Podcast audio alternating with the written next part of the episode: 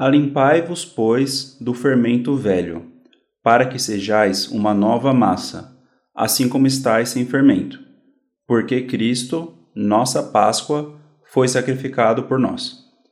1 Coríntios 5, 7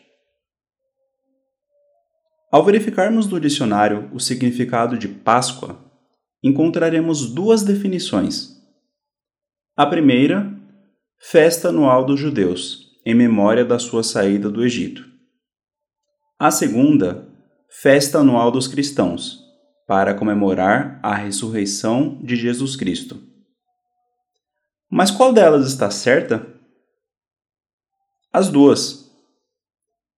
A do Egito, que foi o último evento antes do povo ser liberto da escravidão, é marcada pelo sangue que foi posto na porta, e a Bíblia diz que aquele sangue seria por sinal nas casas em que eles estavam, pois vendo eu sangue, passaria por cima de vós, e não haverá entre vós praga de mortandade quando eu ferir a terra do Egito.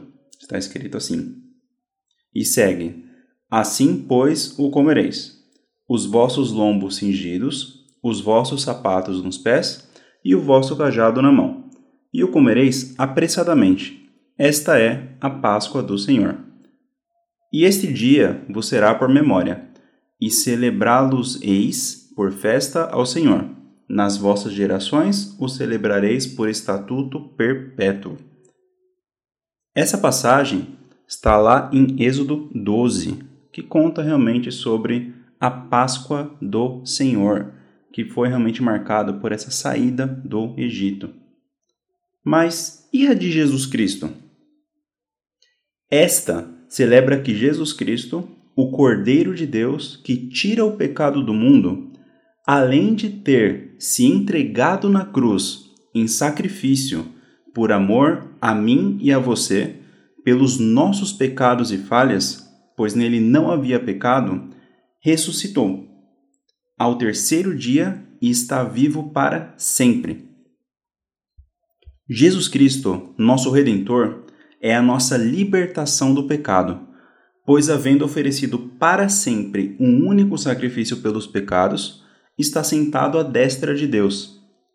Daqui em diante, esperando até que os seus inimigos sejam postos por escabelo de seus pés, porque com uma só oblação aperfeiçoou para sempre os que são santificados. Isso está lá em Hebreus 10.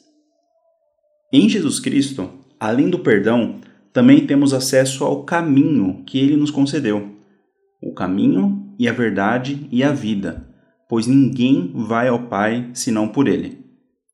E além disso, ele também não nos deixou sós, mas enviou o Consolador, o Espírito Santo ou Espírito de verdade, para estar conosco todos os dias até a consumação dos séculos, de maneira que todos os que receberam a Cristo foram feitos filhos de Deus, aos que creem no seu nome.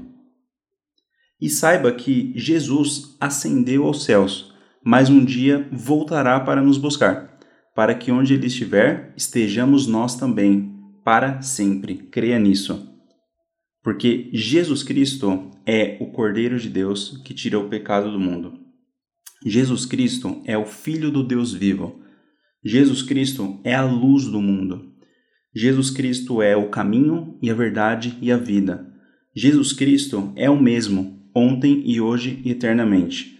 Jesus Cristo é a nossa Páscoa. Deus abençoe, fique com Deus e até a próxima!